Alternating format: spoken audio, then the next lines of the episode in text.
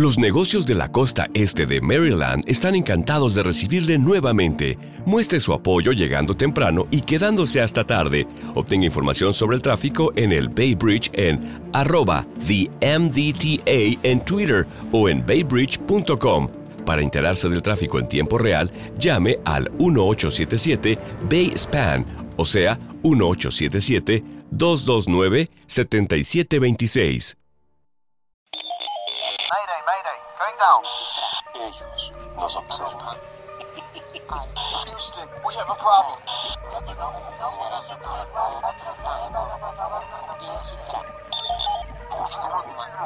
Archivos Enigma, Honduras. Es hora de los archivos Enigma.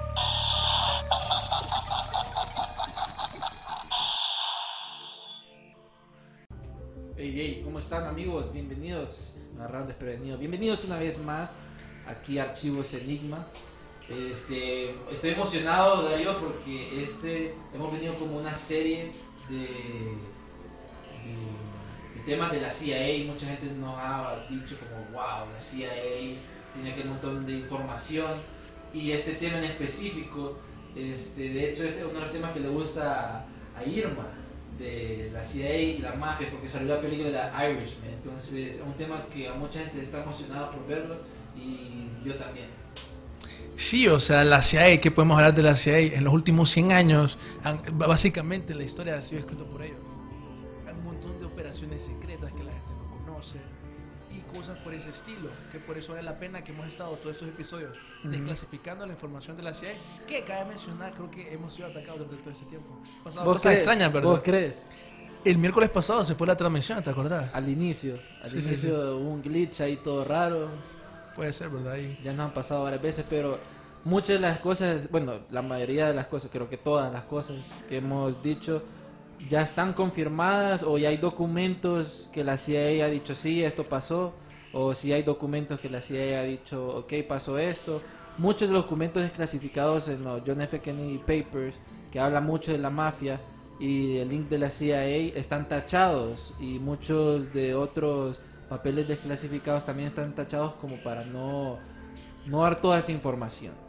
Y, mm, y sí, la CIA, o sea, sabemos que es una entidad muy, muy grande y que en los años 1950 hasta, bueno, 1970 creo que ahí fue la parte de la Guerra Fría, pasó bastantes cosas súper raras desde MK Ultra que lo estuvimos hablando, desde espionajes, derrocamiento de, de gobiernos, este, un link posible de, de- bueno, hay una operación 40, no sé si la has escuchado, que una operación 40, que, era una operación 40 de la CIA donde querían derrocar a, a- regímenes que no estaban de acuerdo a, la filosofía de Estados Unidos. Más adelante vamos a estar hablando eso, pero ¿ustedes qué piensan en, ya para entrando en materia como la CIA y la mafia, desde que salió esa película de Irishman, todo el mundo ha empezado a buscar como mafiosos de la CIA y, todo ese link, a ver si es todo cierto.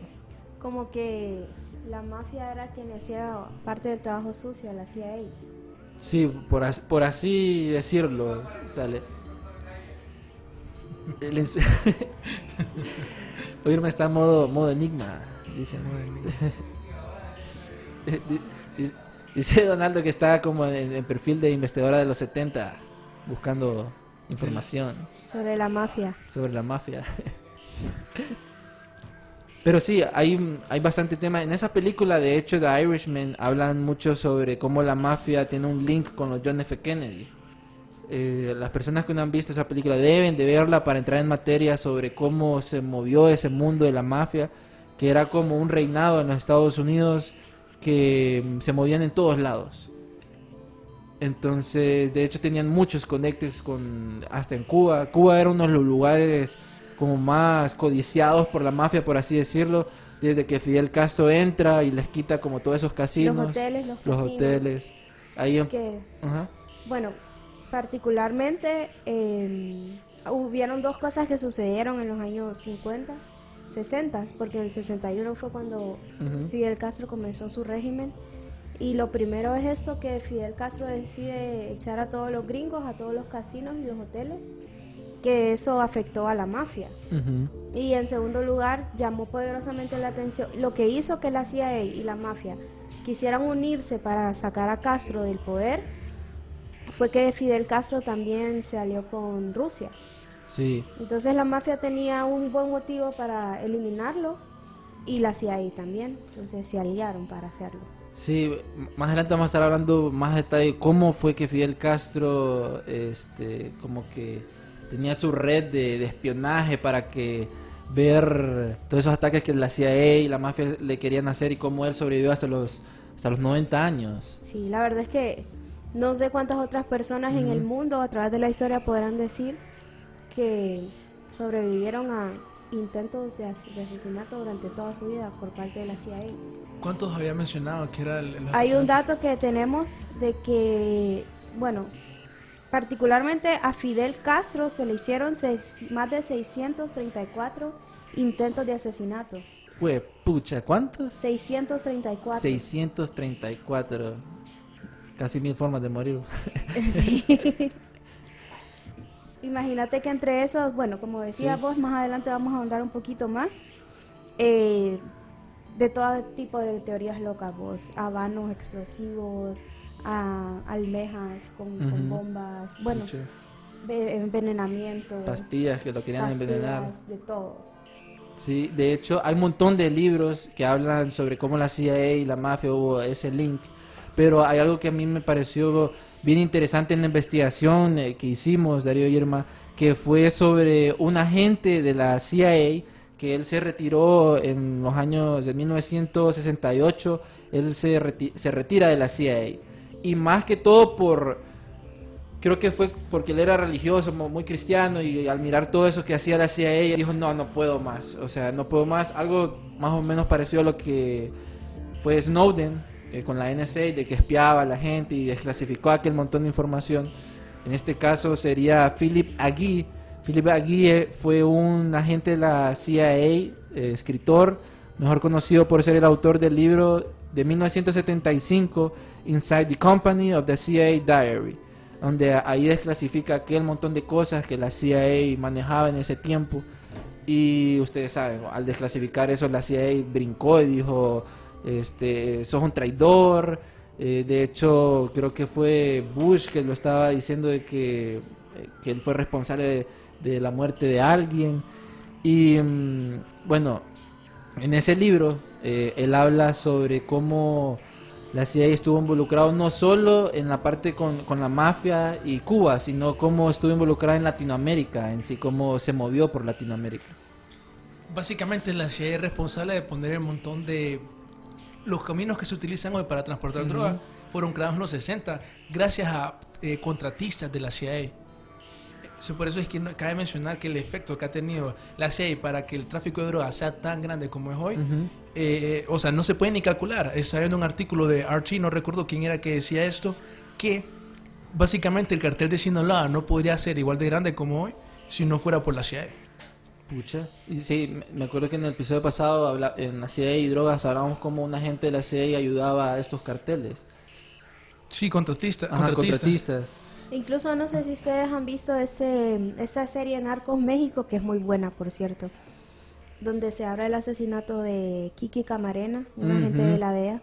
Hay un hay una parte ahí que, que incluso se menciona participación de Ramón Mata, que a Ramón Mata lo capturan por, por este asesinato, Sí. porque se encontró ADN de él en, en la escena del crimen de, de Kiki Camarena.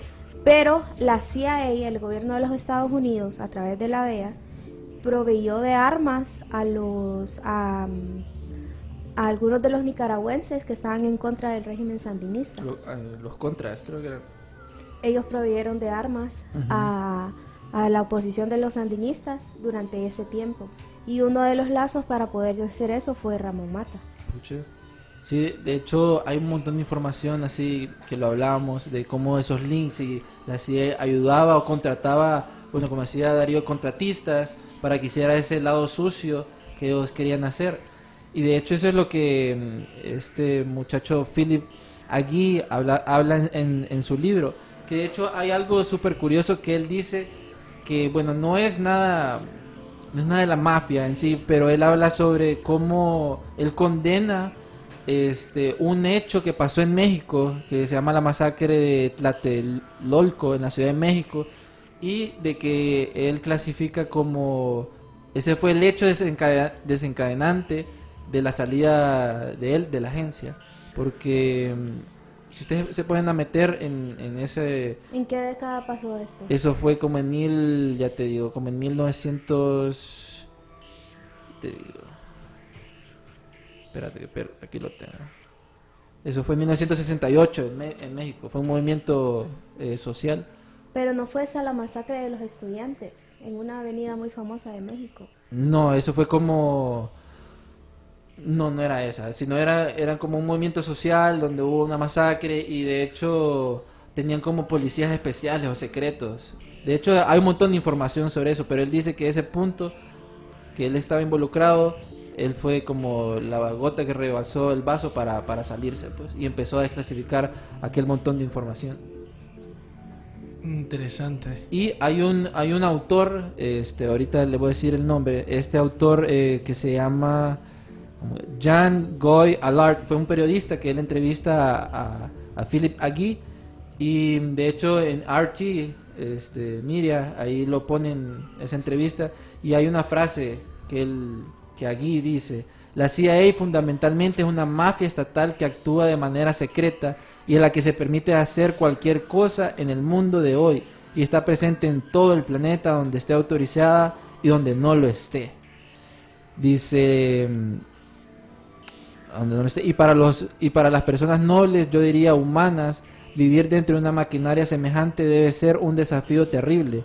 Se vuelven depresivos o deciden actuar. Eso comentó eh, este muchacho Jan Guy Allard después de conocer a, a Philip.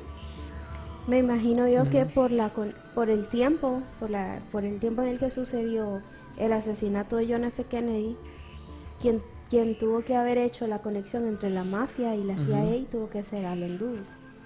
Allen Dulles, uy, sí, Allen Dulles de MK Ultra, él fue el que más o menos, bueno, él fue el que autorizó, de hecho, que, mm, que, bueno, que contrataron que se contactaran con Sam Giancana y el otro, ¿cómo que se llama?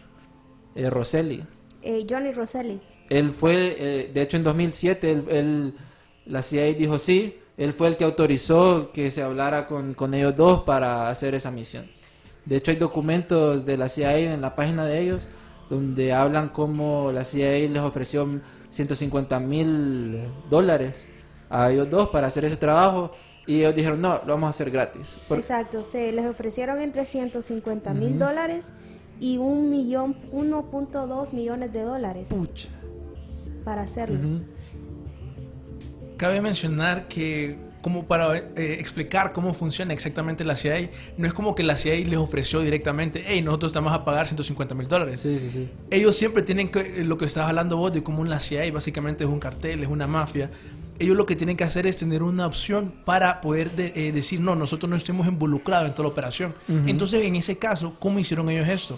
Pues la excusa que ellos dijeron fue que había un montón de empresas multinacionales que debido a que Fidel Castro con su eh, gobierno comunista estaba haciendo de que ellos no tuvieran tantas ganancias y como ellos operaban en Cuba, eso les estaba afectando el negocio. Se dice que estos 150 mil dólares no era que la CIA literalmente se los estaba dando a ellos, sino que se dice que en esos documentos de la CIA decía explícitamente esto no es una operación del gobierno y este dinero viene por estas empresas multinacionales. Esto es importante para entender cómo la CIA al final puede decir nosotros no tuvimos nada que ver con esa operación. Y al final utilizan contratistas, personas terceras, para que ellos digan, no, al final es la mafia, cosas así. Ujú. Sí, de, de hecho eso lo, lo que es interesante porque sí, bueno, estos documentos de la CIA se los vamos a compartir en, en Facebook porque sí son bastantes, son como 147 páginas y todas están en inglés y hablan sobre cómo fue que se movieron para contactar a Sam Giancana y a, y a. De hecho, hay un tercer eh, mafioso de los más grandes buscados que era el que estaba en Cuba, que se llama el traficante, eh, John- Sam Johnny Traficante era el que estaba en Cuba y hizo esa eh, Rosselli fue el que hizo el conecte con eh, Traficante y Giancana para poder hacer esa misión que obvio ya sabemos eh, Fidel Castro tenía esa operación en Miami con aquel montón, la red de espías y no pudieron hacerle nada. Sí, que bueno, si nos vamos un poquito más atrás también hablando más sobre la mafia, eh, eh, últimamente, bueno, vamos a, a mencionarlo, ¿verdad? Que una de las películas que les recomendamos es The Irishman, que ha sido última, bueno, que se lanzó el año pasado, en septiembre del año pasado, que ha sido muy, muy bien recibida, que se trata sobre un asesino a sueldo, parte de la mafia, el, el irlandés, que le pusieron ese apodo porque era el único que era irlandés, los demás eran italianos. Eh, habla sobre el trayecto de toda su vida y en esta y en estas diferentes etapas se menciona mucho cómo la CIA está involucrada con la mafia. Y uno de los puntos que a mí me parece como de referencia es cuando se menciona, incluso que lo investigamos durante el episodio de, del asesinato a JFK, que realmente quien terminó de poner en el poder a Kennedy o quien le dio el acceso a Joe Kennedy, el papá de John F. Kennedy, a, s- a la política fue la mafia. Entonces que ellos sentían, la mafia sentía que John F. Kennedy estaba en deuda con ellos porque por ellos él había llegado al poder. Sí, que ellos al final les salió el tiro mal. Porque supuestamente, para poner un poco más del contexto, se dice que la mafia le tenía miedo exactamente al hermano de John A Kennedy, Robert. a Robert Kennedy, porque él estaba en una como una, un, un conjunto, un comité, algo así, donde ellos como que estaban hablando mal en contra de la mafia. Entonces ellos decían, ok, ¿cómo sabemos eh, nosotros, la mafia, Sam Giancana, que tu hijo no nos va a traicionar porque está, yo- está el hermano Robert Kennedy con este comité? No te preocupes, dijo el papá, John Kennedy, eh, eso va a estar todo bajo control. Al final se dice que por eso como en forma de venganza, ellos, porque al final Kennedy dice eso que estaba mencionando de cómo había una conexión con la novia de Sam Giancana para que John, eh, John F. Kennedy, eh, bueno, esa es la conexión entre ellos, y John Kennedy obtenía información de la novia de Sam Giancana sobre la mafia, porque al final las intenciones de John F. Kennedy era de traicionar a la mafia. Que, que incluso lo mencionábamos, extracámaras que compartieron la misma novia al mismo tiempo. John F. Kennedy y... Algo que mucha gente no Ajá. sabe es que John F. Kennedy era bien, eh, digamos, mujeriego. Bueno, la verdad es que es algo que todo el mundo sabe. Pero eso no creo que todo el mundo lo sepa, que por lo menos las alegaciones son de que él le gustaba hacer, por ejemplo, skinny dipping. No sé si saben qué es eso. No. Cuando te metes a una piscina a nadar desnudo. Dicen que en Ajá. la Casa Blanca y en así le hacía fiestas y las personas así, la élite, senadores y cosas así. Sí, sí, sí. Ellos también eh, hacían, bueno, hay un montón de historias que no son alegaciones, no se sabe que es cierto.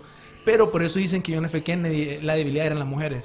Que incluso se menciona que su matrimonio con Jackie fue arreglado. No Puramente sabía. político, era político. Sí, era o nació en una familia porque era importante. una familia que incluso mencionamos también que aparentemente es una familia Illuminati. Dicen que los Kennedy, por lo menos tienen conexiones. Por ejemplo, Joe Kennedy, el papá de John F. Kennedy, fue embajador para Gran Bretaña en la época de la Segunda Guerra Mundial. En la Segunda Guerra Mundial todos sabemos que es un tema bien delicado y que obviamente si un embajador, y especialmente para Gran Bretaña, era alguien importante. Ponían a poner a cualquier persona.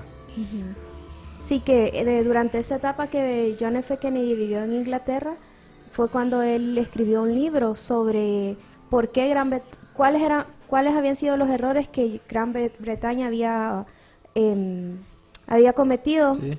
eh, y que por eso estaba perdiendo la guerra, porque, o sea, Gran Bretaña perdió la guerra contra Alemania, pues tuvo que retirar a sus soldados, de- que está relatado en esta película muy buena, por, cien- por cierto, Dunkirk, también súper recomendada, que mm, en ese tiempo, yo, eh, como dijo Darío, estaba Joe Kennedy como embajador y también estaba formándose en la política John F. Kennedy, de lo cual él hizo un libro, su primer libro, porque él a través de, creo que hizo como dos o tres libros hizo durante su vida John F. Kennedy.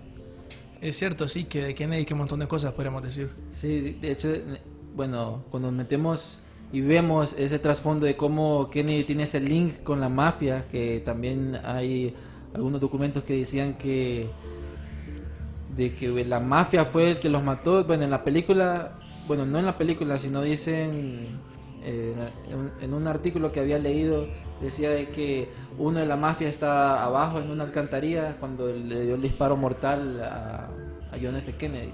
Y en la película de Irishman, creo que dice que dejaron como tres rifles en Dallas. Que de Ir- este, el irlandés menciona de que él fue a Dallas a entregar tres rifles que eran exactamente del mismo calibre del, de la pistola que del rifle que asesinó al presidente.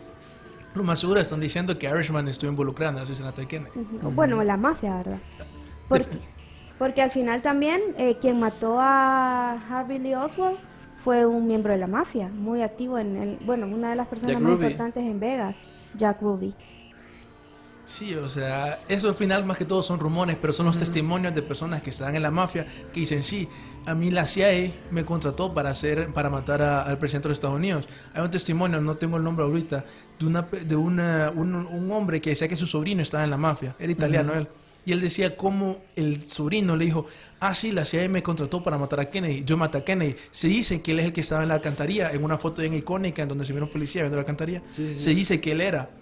Él cuenta la historia, el, el tío de él dice que él salió con esa historia porque él sentía la necesidad, ya que poco después que pasó eso, no volvió a ver a su sobrino nunca más. Pucha. Obviamente, ¿cómo te vas a meter a matar al presidente de los Estados Unidos? Sí, sí.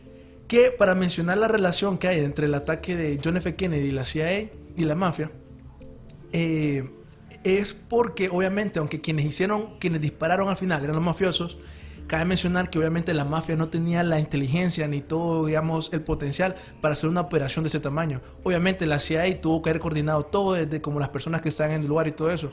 Por eso es que al final, como siempre, la CIA lo que más que todo es que hace es que ayuda. Ellos no es que eh, contratan a alguien para, bueno, sí contratan personas, pero no es como que es de la CIA, sino un contratista, un tercero que hace ese tipo de cosas. Y hay un montón de pedazos de evidencia que sugieren que este es el caso. Está, por ejemplo, algo que hemos mencionado, que es el testimonio de la gente E. Howard Hunt, que él hasta salió en el comité hablando de John F. Kennedy, una persona que fue también asistente de Allen Dulles. Podemos ver que era una persona eh, grande. Al final el hijo salió un testimonio de él, ya para eh, cuando él ya se estaba muriendo, tuvo, Sí, sí, sí. como vos sabes, cuando te morís vos Al querés final quieres decir todo para no quedar con ese cargo de conciencia. el cargo de conciencia, exactamente. Él al final sacó unas grabaciones en donde él admite que él ayudó de parte de la CIA, como de- por decirlo así, la parte de inteligencia, para matar eh, a John F. Kennedy. Esto es un testimonio que aunque puede ser al final mentira, pero hoy, por ejemplo, este este lo están viendo él testificando sobre algo, de, de- ¿cómo se llama? De unos cables fraudulentos que él hizo. Como pueden ver, una persona que tenía influencia, que al final él sabe con ese testimonio, para mí por lo menos eh, le da veracidad. Sí, o sea, son, son esos footage, o sea, esas partes o esas cositas chiquitas que te dicen cómo el link de la mafia está muy alegado a la CIA. Y de hecho, o sea, eso es lo bueno y lo importante que ha hecho este, en 1977 cuando empezaron a desclasificar aquel montón de documentos de la CIA y de John F. Kennedy, es donde sale información del portal de la CIA diciendo que sí, hubo un link. O sea, está confirmado. Pues de hecho, ese es un documento de la CIA, eh, del portal, eh, donde aquí habla sobre cómo la CIA y la mafia este, tuvieron un link confirmado, pues. Y mm, ahí donde dice Allen Dulles, que fue el que eh, dice, retomando lo que decía Irma, era que él confirma en agarrar a estos dos, eh, dos mafiosos para bajarse a Fidel Castro. ¿Y ustedes cuál creen que fue el principal motivo por el cual la, eh, la mafia quería deshacerse de Fidel Castro?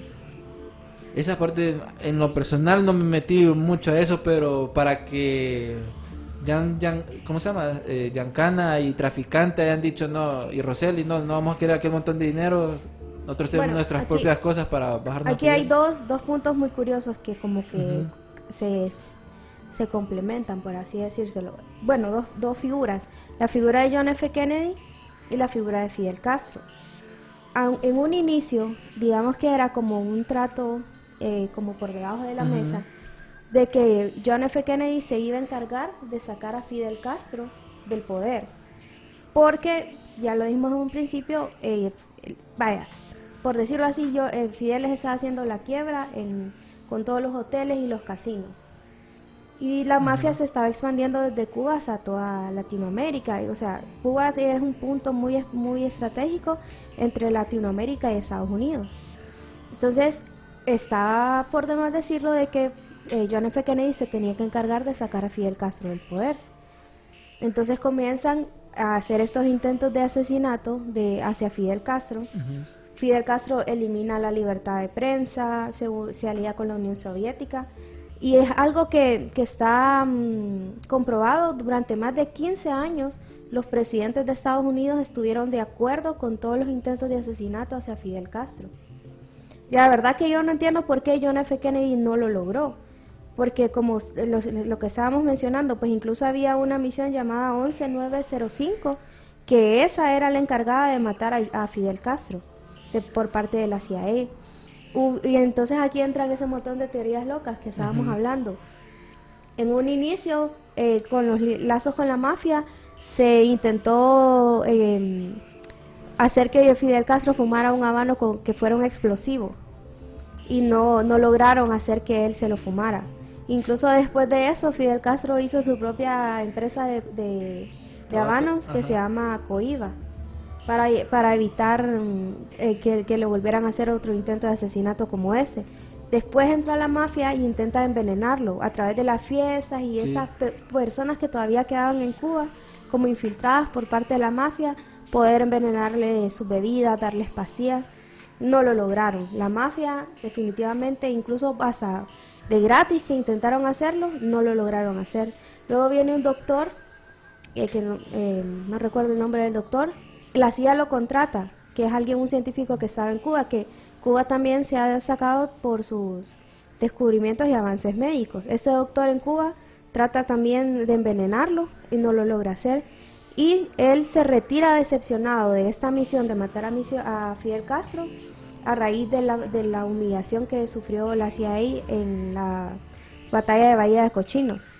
Aquí este doctor decide retirarse, pero la CIA intentó de nuevo y lo que hizo fue em, contactar a, la, a una de las amantes de Fidel Castro, que su nombre es Maritza Lawrence, y la entrenó por un montón de tiempo para que ella eh, se lograra estar cerca de Fidel Castro, porque durante todo ese tiempo nadie había podido estar lo suficientemente cerca a él para lograr asesinarlo. Lo que pasa es que cuando ya ella estaba con Fidel Castro en, a solas en la habitación, ella le confesó todo. No. Que la habían entrenado y que lo tenía que matar y hasta le entregó la pistola con la que lo tenía que matar, que en una entrevista de 1993 Fidel Castro muestra esa pistola con la cual su amante tenía la misión de matarlo. Luego también empiezan, siguen un montón de teorías locas, o sea, parece, la verdad es como para hacer un libro, una película solo de los intentos de Sí. asesinato a, a Fidel Castro. Eh, Fidel Castro era muy aficionado de tomar, eh, de ir al mar a, a- a nadar temprano en la mañana. Entonces la CIA puso un montón de explosivos en almejas, En, la playa. What the heck. pero no lograron asesinarlo, como que eran los explosivos tenían muy poca cantidad de, de pólvora para lograr asesinarlo. Como eso no funcionó, entonces él también estaba, él hacía buceo, Fidel Castro. Entonces se les ocurrió una idea que esta así como la de las más ridículas que, que encontré, de que mm, lo que quisieron hacer es como poner como un arrecife o como una, una concha marina así súper atractiva para que Fidel Castro se acercara y la mirara y que cuando él estuviera cerca eh, eh, dispararla remotamente. Imposible en el mar habiendo tantos arrecifes, tantas cosas donde poner tu atención que fuera a poner la atención en una sola. Entonces también falló esta, esta, este intento de asesinato y así como mencionamos más de 634 intentos que nunca la CIA pudo matar a ¿Te imaginas el- la frustración de la CIA y no- nunca lo pudieron matar? Pero todo esto era porque Castro tenía un, o sea, tenía esta red de informantes que también le decían, eh, esto va a ser la CIA, no, no vayas por allá, van a atacar a tal, a tal hora. En Miami, este, había leído que se convirtió en una guerra secreta, por así decirlo, porque estaban los de la CIA y los de Fidel Castro. Y mm, era bastante como esa guerra de información, mucho de espía. Y esa era una zona bien conflictiva, no en, en el sentido armado, sino en la parte como secreta. Espionaje, lo Espionaje. espionaje. Como, como vos decías eso, de que habían literalmente, eso mucha gente no sabe, espías afuera de Cuba espiando a favor de Fidel Castro. Ujú. Y de hecho hay, hay documentos, ya les voy a pasar eh, el print de mm, documento de la CIA donde confirma esto que les menciono sobre cómo Fidel Castro tenía esta red de de mm, de, De de espías, informantes. de informantes. Todos estos documentos que le estamos pasando los tiene la CIA, ya están desclasificados, y ustedes lo pueden leer, son bastantes. Los últimos que salieron fueron los de los John F. JFK Papers. Ahí está, ahí donde habla sobre cómo, eh, cómo Castro tenía este link, o sea, esta red de, De informantes, espías. de espías. Qué interesante. Y que la mafia también eh, le proveyó de armas a, a la CIA o a, a personas en, en Miami para que fueran partícipes de, la, de esa batalla en la Bahía de Cochinos. Y ese fue como, ok, aquí ya no podemos más y nos vamos. Pero hay, hay libros, sé que hay bastantes libros. Tenías un libro en especial, Irma, que hablaba sobre la mafia, Mafia Spy. Mafia Spies. Que ese, de hecho, el autor hablaba sobre cómo. O sea, que hay un montón de cosas desclasificadas en ese libro. Sí, bueno, él habla eh, sobre, mm, bueno, for- sobre John F. Kennedy, Fidel Castro, todos los espías que están incluso en el, en el, en el mundo de las drogas de Latinoamérica, como lo mencionábamos en el programa anterior. La CIA está metido en todo eso, o sea, la CIA tiene conexiones con lazos criminales, no solo con la mafia, pues, sino en todo el mundo. Tien- Tiene tiene lazos en todo el mundo, pues, que como decíamos al principio son los que le hacen el trabajo sucio. Ahí le mandé a Donaldo como el link de donde está hablando el autor sobre mm, el libro. para profundizar un poco en eso de cómo la CIA siempre ha estado eh, metida en el mundo del narcotráfico, que eso es, bastante importante para ver cómo la CIA está relacionado a los a la mafia, a, lo- a las carteles y todo eso. Una de las primeras operaciones que por lo menos se dice que la CIA ayudó a básicamente que el contrabando del opio, el Kuomintang, eh, creciera, eso es porque ellos ocupaban conseguir fondos. Entonces, el- ellos, la CIA ayudó a pasar contrabando opio de China y Bangkok, proporcionando aviones de la empresa Air America, que eso lo hablábamos con Mauricio, cómo se utilizan empresas privadas para traficar droga a gran escala. Una cosa ya son tener lo- lo- un par de kilos, y otra Sí, cosa sí. estamos toneladas.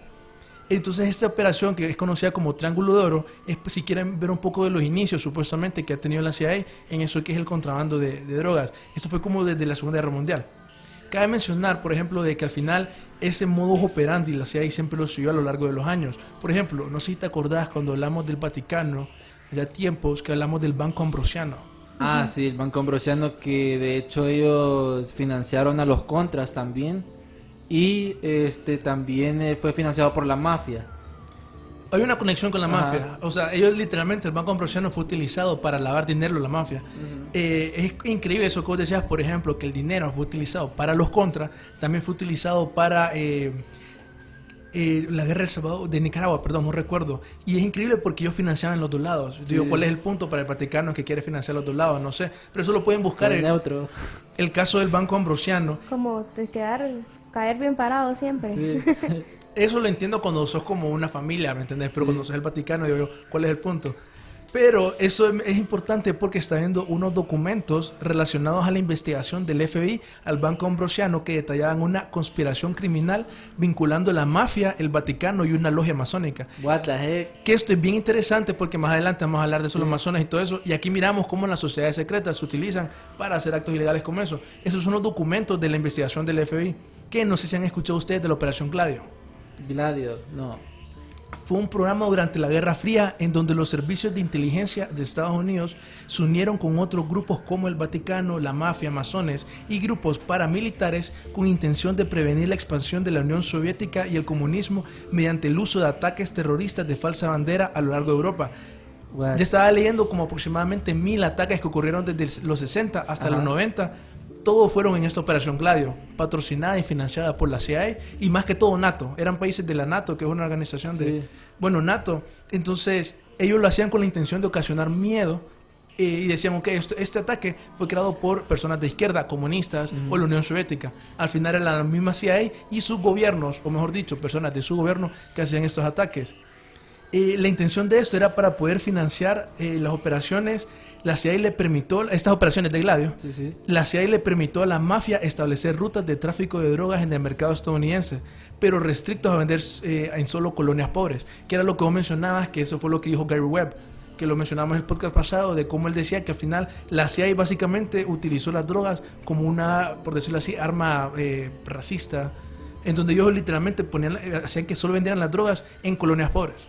Entonces al final afectaba a personas mente, de latinos, afroamericanos y cosas así. Sí que trajo aquel montón de la parte de las drogas a esos lugares de bajos recursos y empezó todo ese la guerra del opio en, en esas comunidades. Correcto, o sea, y lo que cabe mencionar es que al final eso es con intención. No fue que accidentalmente le iban a vender a los guetos, no. Solo en los guetos, así decía la CIA, y solo ahí pueden vender. Si quieren ver más de, si quieren saber más de la Operación Gladio, hay un libro que se llama Operation Gladio, The Unholy Alliance Between the Vatican, the CIA and the Mafia, de Paul L. Williamson. Es, entonces, eso que estaba leyendo hoy es increíble, cómo la conexión entre el Vaticano, literalmente la mafia, y la CIA. Por ejemplo, una de las funciones principales que realizaba el Vaticano era facilitar el lavado de activos mediante su red de bancos, principalmente el Banco Ambrosiano, Ambrosiano del cual Roberto, Roberto Calvi fue el presidente. Que lo arrestaron, bueno, murió, lo mataron, creo que fue Tuvo una historia, ¿me entendés? Que súper rara. todos sospechamos de la historia. Vos decís, ok, no puedo creer nada. Siguiendo en la investigación que hizo el FBI, eventualmente el FBI comenzó a investigar una rama de la mafia italiana conocida como la Cosa Nostra en 1981, encontrando una conexión con Roberto Calvi, el presidente del Banco Ambrosiano, y esta mafia. Un año después de este reporte, presentaron cargos contra Calvi, a los cuales él apeló. Durante su apelación, Calvi estaba esperando el próximo juicio-. Antes de que este juicio llegara, Calvi fue encontrado ahorcado colgando del puente Blackfriars eh, semanas antes de que se fuera a su juicio. Y semanas antes de que lo encontraran colgando en el puente, su secretaria supuestamente saltó de, de la ventana de un edificio. Sí, eh, me Me suena, me, me suena un poco familiar esa.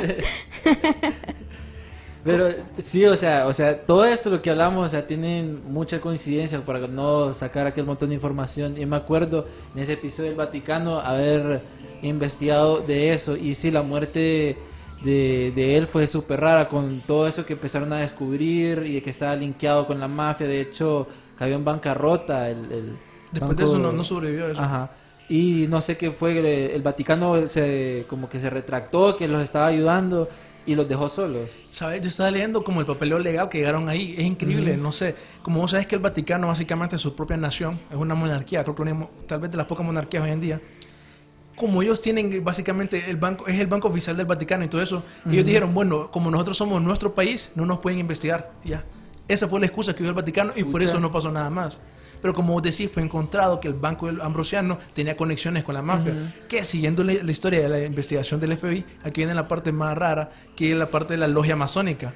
Wow. Después de la muerte de Calvi, el FBI siguió su investigación y encontró una conexión entre el Banco del Vaticano y una logia masónica de Italia. Cuando arrestaron al financiador de fascistas, Licio Gelli, encontraron una lista de 962 miembros de la logia masónica conocida como Propaganda Due.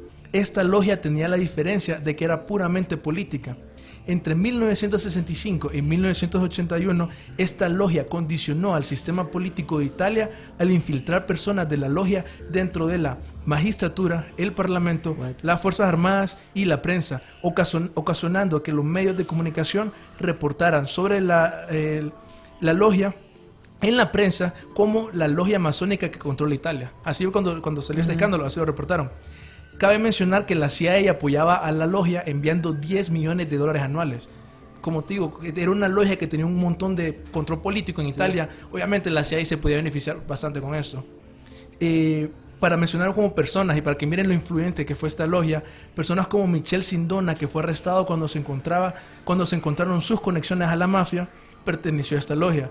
Roberto Calvi, que fue el presidente del Banco Ambrosiano, también perteneció ahí. Silvio Berlusconi, que eh, fue en ese tiempo un futuro primer ministro de Italia, también perteneció a la logia y 121 miembros de la Iglesia Católica pertenecían también a la logia, a pesar de que en ese tiempo ser miembro de una logia masónica era ponible con excomunión. Pucha.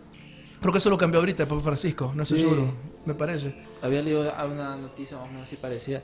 Pero, pucha, qué conexión más loca. La CIA, Vaticano, Vaticano y los masones. No sé si Los sabíamos, masones, sí. no sé si sabíamos- sí, eso es como lo O más sea, loco de todo. eh, Sí, Qué buen convito ahí, ¿verdad? O sea, Para un teórico conspiranoico sí, es como todo. Es como el, el- el- el pastel. Que eh, cabe mencionar pues que al final sí pasa. Eso ha sido comprobado. Al final, como te digo, una investigación del FBI.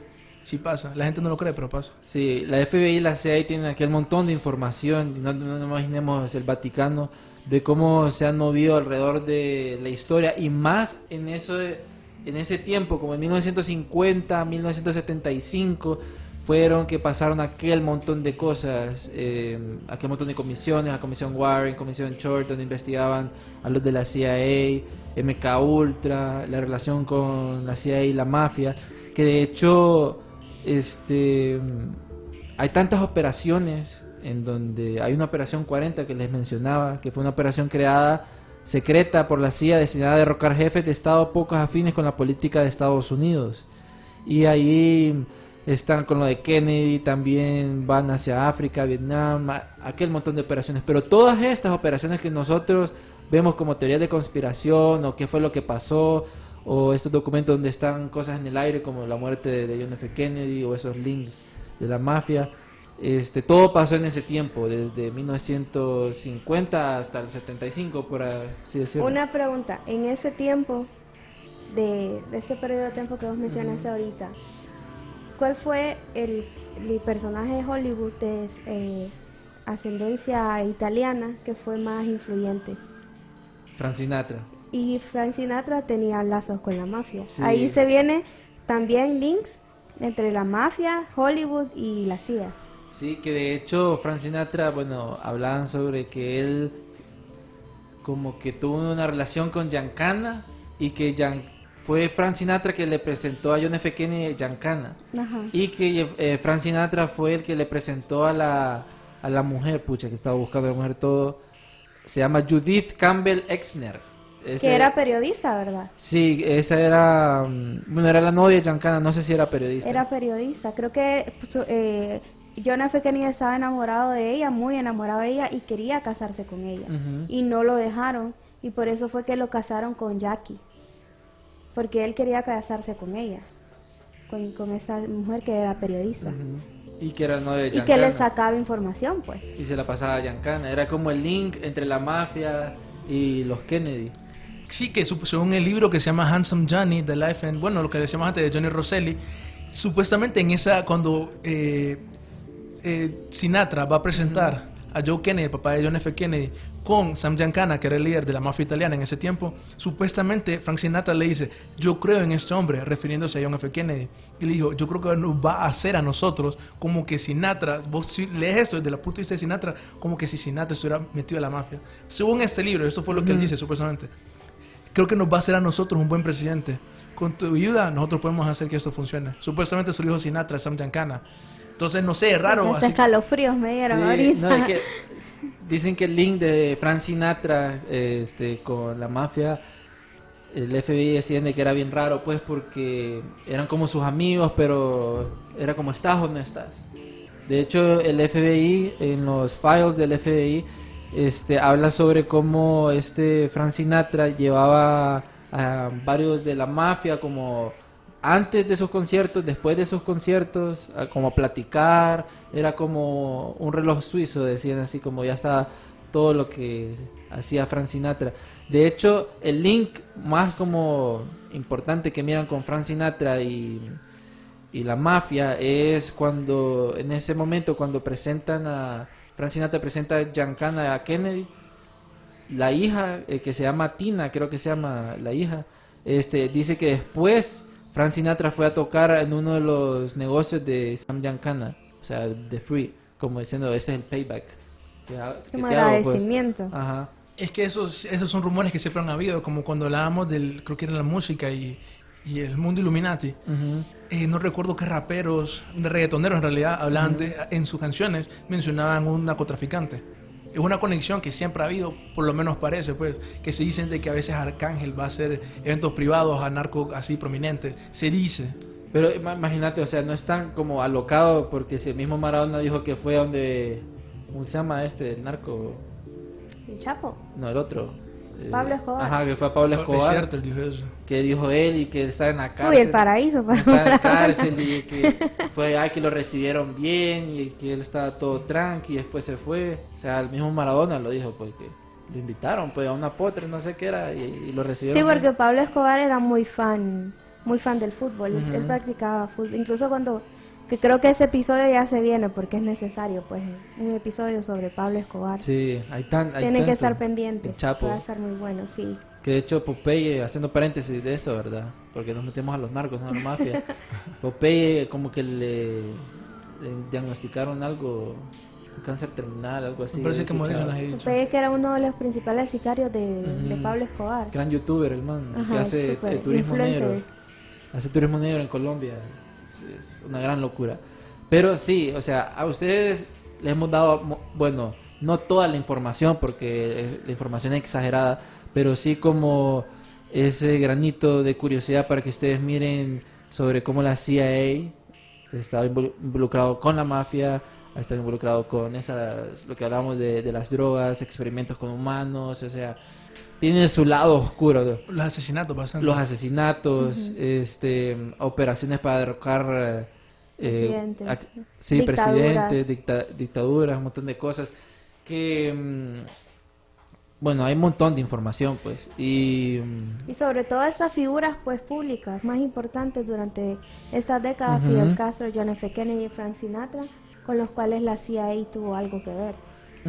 Vaya, para terminar ahorita el programa en una idea bien loca. Me parece que cuando hablamos con Mauricio de eh, el- la CIA y el narcotráfico, me parece que mencionamos una frase que dijo eh, Jesús Zambada de Niebla, que es el hijo de un narco, nos contaba Mauricio, en donde él dice que el gobierno norteamericano permitía que el cartel de Sinaloa ingresara toneladas de drogas a Estados Unidos con su consentimiento, diciendo que George Bush les había ofrecido un pacto de inmunidad a los líderes del cartel de Sinaloa. Mencionando eso que eso lo hemos mencionado ese, ese episodio y de cómo obviamente fue un, un gran factor para que el cartel de Sinaloa creciera tan grande. El trato incluía que el cartel debería de proveer información de carteles rivales. Ya entendés ahí por lo menos la motivación de eso. No sé ustedes qué opinan, porque cuando ya hablamos así este mundo iluminante y todo eso, es bien difícil que la gente por lo menos piense en la posibilidad. Pero si hay una familia que yo, por decirlo de una forma, ha ayudado mucho a Satanás, es la familia Bush. No tienen idea del montón la familia Bush, básicamente una dinastía reciente, hace como unos 100 años, pero que ha tenido un montón de impacto en la historia, desde Bush financiando a literalmente Hitler, hasta cosas como, por ejemplo, hay un libro que se llama The Mafia CIA en George Bush, en donde el libro Wow. cuenta cómo el expresidente Bush padre y el senador Lloyd Bernstein fueron miembros de un círculo pequeño de dueños de empresarios que hacían negocios con la mafia y tenían protección y asistencia por la CIA. Eh, no es difícil ver cómo, eh, como George Bush fue director de la CIA, tal vez él hizo algo, la modificó, creo que fue, él estuvo responsable de, de una modificación que se hizo, una reestructuración específicamente. sí, porque él fue el director de la CIA, el Como el- padre, sí, George Bush padre. padre, eso fue, Sí. no recuerdo qué fecha. Entonces, obviamente, no cuesta mucho imaginar cómo tal vez él se benefició de eso y al final terminó algo así. Yo en lo personal no me cuesta creer lo que él está involucrado específicamente Bush con el narcotráfico, así como dijo Jesús Zambada Niebla. Vamos a leer dos de los comentarios que nos han puesto los fans en, en el live de Facebook. El primero Moisés Hernández, un saludo a Moisés. Eh, y el segundo a Jonathan, que dice, chavala, siempre te escucho, saludame. Uno de muy buen amigo mío, saludos a Jonathan, gracias por siempre estar pendientes. Sí, gracias a toda la gente que nos está viendo. Este, mándense un saludo, siempre leemos todos los comentarios. De hecho, siendo paréntesis, mucha gente, o sea, de Sudamérica nos escucha, Guatemala, Colombia, nos están eh, empezando a escuchar allá y que, de hecho, una fan nos escribía por, eh, por el chat ahí de, de- que en Vancouver creo que era, no me acuerdo el lugar, o sea, todos sus compañeros de trabajo adictos al programa, hace ocho horas de puro enigma. También nos recomendaba que hiciéramos un episodio donde habláramos sobre experiencias de los fanáticos. O sea, un episodio solo escuchando Solo testimonios de solo Buenísimo. fans. testimonios. Buenísimo. Tuvimos un, buenísimo. un contacto con un fan también con experiencias súper locas el programa pasado. Ah, sí, como Diego Islas. Diego Islas, Ahí lo sí. contactamos, le vamos a pasar unos voice notes. Unas súper historias unas locas. historias ahí súper locas. Sí. o sea, no, o sea, son súper locas porque no son creíbles, pues, pero a la gente le pasa. Más o menos como Teodosio Paz, Que de hecho me gustaría tener un episodio 2 de eso. O sea, hay bastante información que quedó como por afuera. Sí, la verdad es que varias de las personas que nos han dicho que nos escuchan, escuchan un episodio y tienen que seguir escuchando el siguiente y el siguiente y el siguiente. Y una persona, también un fan me comentaba de que le daba miedo, Sí. que no podía dejar de escuchar, pero que le daba miedo oír todas esas teorías locas. Hay, uh, ¿quién era? Un fan decía, el de personas que le vinieron a dar el alma al diablo, que lo miró en pedacitos, como, no, reza y después lo escucha, reza y después lo escucha. Pero sí hay, bueno, ya vamos, estamos cerca de los 80 episodios, ya vamos casi cerca de los 100.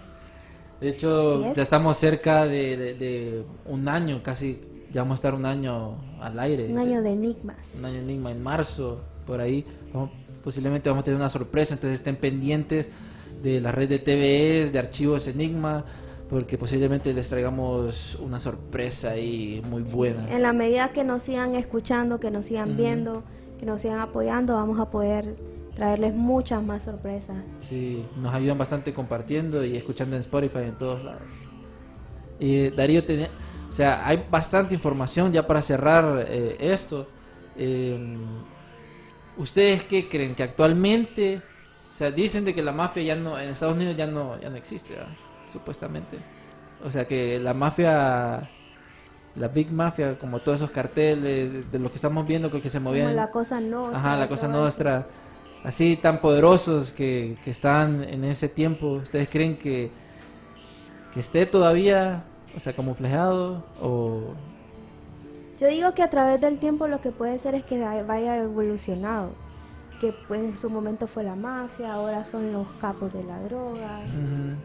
Creo que, más, creo que más de droga que de mafia, porque ahorita más bien ma- varios mafiosos empiezan a decir todas las cosas que hicieron. O sea, yo Exacto. fui el de la mafia, yo estuve en este cartel. O que puede ser que en su momento la CIA haga un vínculo con uno, luego haga un vínculo con otro y sea en el, el que en su momento tenga más Ujú. influencia.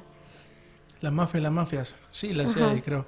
Eh, respondiendo a tu pregunta, yo diría que hoy en día sí está mucho más, más bien.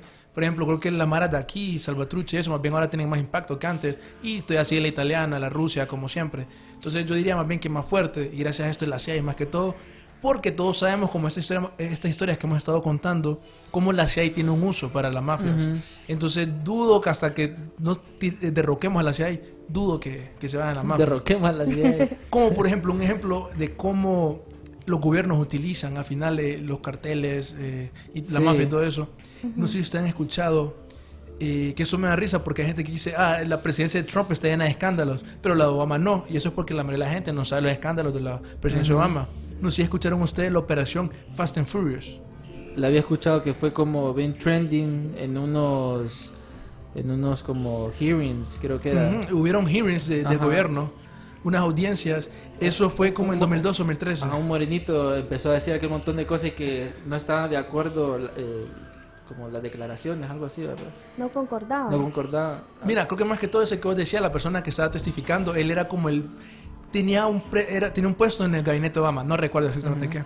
Pero él, lo más que todo, eh, la razón por la cual esa audiencia es tan famosa es porque él dijo, ok, la operación Fast and Furious es una operación en donde el gobierno de Estados Unidos Le estaba- armas. le daba armas al cartel de Sinaloa. Eso fue en 2002-2013 a través de la frontera de California, si no me equivoco. Entonces, lo que se maneja, según ese testimonio, es que él dijo, ok, ¿quién es el responsable de esta operación?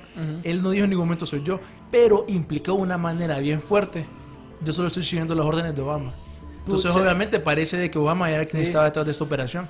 Entonces, solo es un, un ejemplo de cómo al final gobiernos así, desde los puestos más altos, hacen operaciones que al final benefician a los carteles y todo eso. Sí, o sea, hay, bastantes. Y mm, es en especial, o sea, búsquenlo porque hay, hay información Operación Rápido y Furioso. rápido y furioso. Hay un montón de información que lograron en CNN, en Fox sobre todo esto. Y especialmente esa parte que vos decías, sí me acuerdo, me acuerdo bien haber visto eso. Y ya solo para irnos para los fans de Guatemala, eh, les dejo una tarea que busquen este, una operación que se llama P PB Success, P-B-S-U-C-C-E-S-S. Es, eh, es una operación que pasó en Guatemala en 1954 de la CIA. Se los dejo de tarea, no se lo puedo decir ahorita. Y si lo encuentran, nos lo escriben en archivos Enigma. Sí, bueno, yo me quiero despedir haciendo dos sugerencias, ¿verdad? La del libro que ya mencionamos, que se llama Mafia Spies, escrito por Thomas Marlick, Ma- Mayer, Thomas Mayer, que este libro fue eh, lanzado el año pasado y es un bestseller. Y también, bueno, la película que, que ahorita tienen que ver es The Irishman. Incluso les vamos a publicar en las redes cómo pueden verla en cuatro partes, como una miniserie Ah, con una miniserie, sí. Porque algunas personas tienen, les cuesta un poquito verla. Bueno, yo la tuve que ver en dos partes. Yo. Entonces, ahí hay un post que para que ustedes puedan verla como una miniserie, se los vamos a compartir. Y estén pendientes de todas estas entregas de premios, a ver cuántos cuántos premios se logra llevar de Irishman. Y también el de Joker. Sí, también, bueno, también ahí póngale ojo a todo lo que sucedió también con este personaje que sale en esa película, Jimmy Hoffa. Jimmy Hoffa. lo sa- Muy lo interesante dejamos de afuera, también. pero este, les debo el video, sí. les debo. Nos vemos amigos. y, Este, en febrero tenemos sorpresas. Entonces estén pendientes de nuestras redes. Y esto fue Archivos Enigma.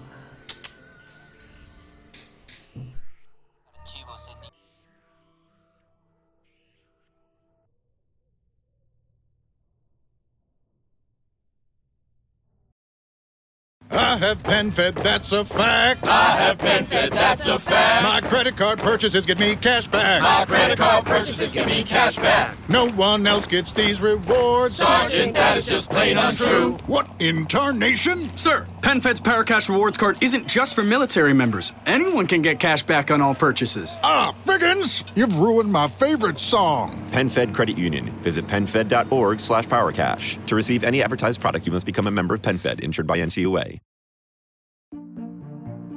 Los negocios de la costa este de Maryland están encantados de recibirle nuevamente. Muestre su apoyo llegando temprano y quedándose hasta tarde. Obtenga información sobre el tráfico en el Bay Bridge en arroba the MDTA en Twitter o en baybridge.com.